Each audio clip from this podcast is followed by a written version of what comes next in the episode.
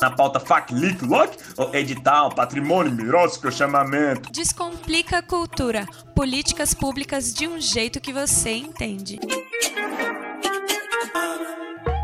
Eu escrevi mil canções pra te dizer, mas você nunca ouviu e eu calei. Olá, você está sintonizado na Rádio Cultura FM 100,9. Eu sou Nita Queiroz e este é o Descomplica Cultura, aquela pausa semanal para falar sobre políticas públicas culturais. O programa Descomplica vai ao ar toda segunda-feira, às três da tarde, com reapresentação às oito da noite de segunda e às sete da manhã de quarta-feira. Um convite para você conhecer mais de perto as ações de valorização da cultura e como elas impactam de forma positiva o dia a dia da nossa cidade. Olá, Anitta e ouvintes da Cultura FM. Eu sou Breno Castelo Branco e hoje o Descomplica Cultura vai falar dos preparativos para o 52º Festival de Brasília do Cinema Brasileiro, que acontece este ano de 22 de novembro a 1 de dezembro. Na última sexta-feira, 13 de setembro, a Secretaria de Cultura e Economia Criativa e o Instituto Alvorada Brasil anunciaram a abertura de inscrições para duas mostras que vão acontecer em paralelo à disputa principal do Festival de Brasília. Estou falando da primeira mostra Brasília BRB de Cinema e da terceira edição da Mostra Futuro Brasil. A reportagem da Cultura FM participou da coletiva e os detalhes você confere agora nesta edição do Descomplica Cultura.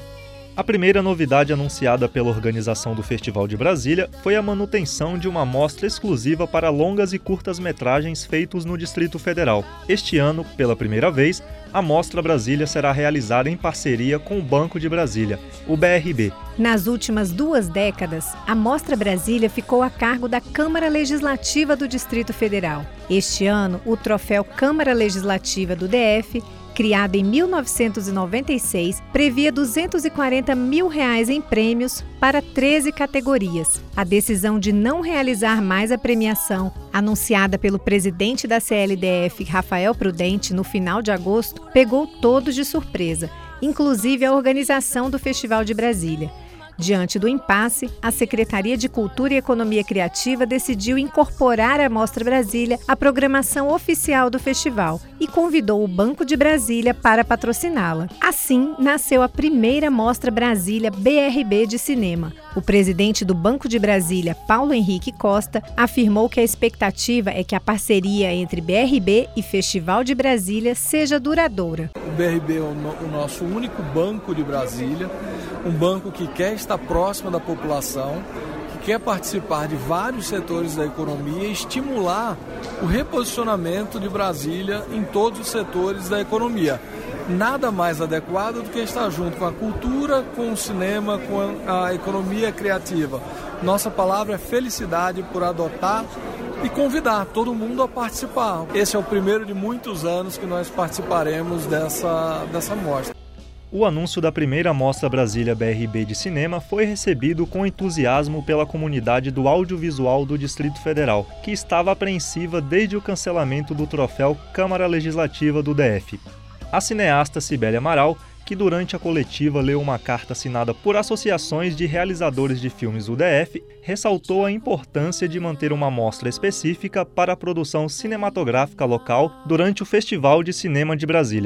São 23 anos de mostra e seria realmente muito duro não ter é um espaço que a gente conquistou para o cinema candango. Queremos também ainda voltar com a premiação nos valores que eram, é importante, tanto do Festival de Brasília quanto da Mostra Brasília. Acho que a gente precisa não perder o que conquistou e continuar avançando, né? Mas ficamos muito gratos e felizes que o BRB teve essa visão de apoiar a Mostra Brasília de cinema e eu acho que todo mundo tem a ganhar. Agora, integralmente incorporada à programação principal, a Mostra Brasília BRB de Cinema traz mudanças em relação ao modelo adotado nas últimas edições. Uma delas é que os vencedores da Mostra Brasília BRB também recebem o troféu Candango. Além disso, o valor da premiação precisou ser redimensionado, como explicou Francisco Maia, presidente do Instituto Alvorada Brasil, organização parceira da Secretaria de Cultura e Economia Criativa na realização do Festival de Brasília. Brasília. É a primeira mostra Brasília BRB de cinema, né, que é uma nova fase dentro do festival como um todo. A Mostra Brasília vem agora com uma premiação de 150 mil reais em dinheiro, mais o troféu Candango, que antes os vencedores da Mostra Brasília não recebiam troféu Candango e todo mundo gosta de ter, todo realizador gosta de ter um, um, troféu candango dentro de casa. Serão 13 categorias premiadas, tanto do júri oficial como do júri popular. Desde melhor longa, melhor curta, melhor direção, melhor ator, melhor atriz, melhor roteiro, fotografia, montagem, direção de arte, edição de som e trilha sonora.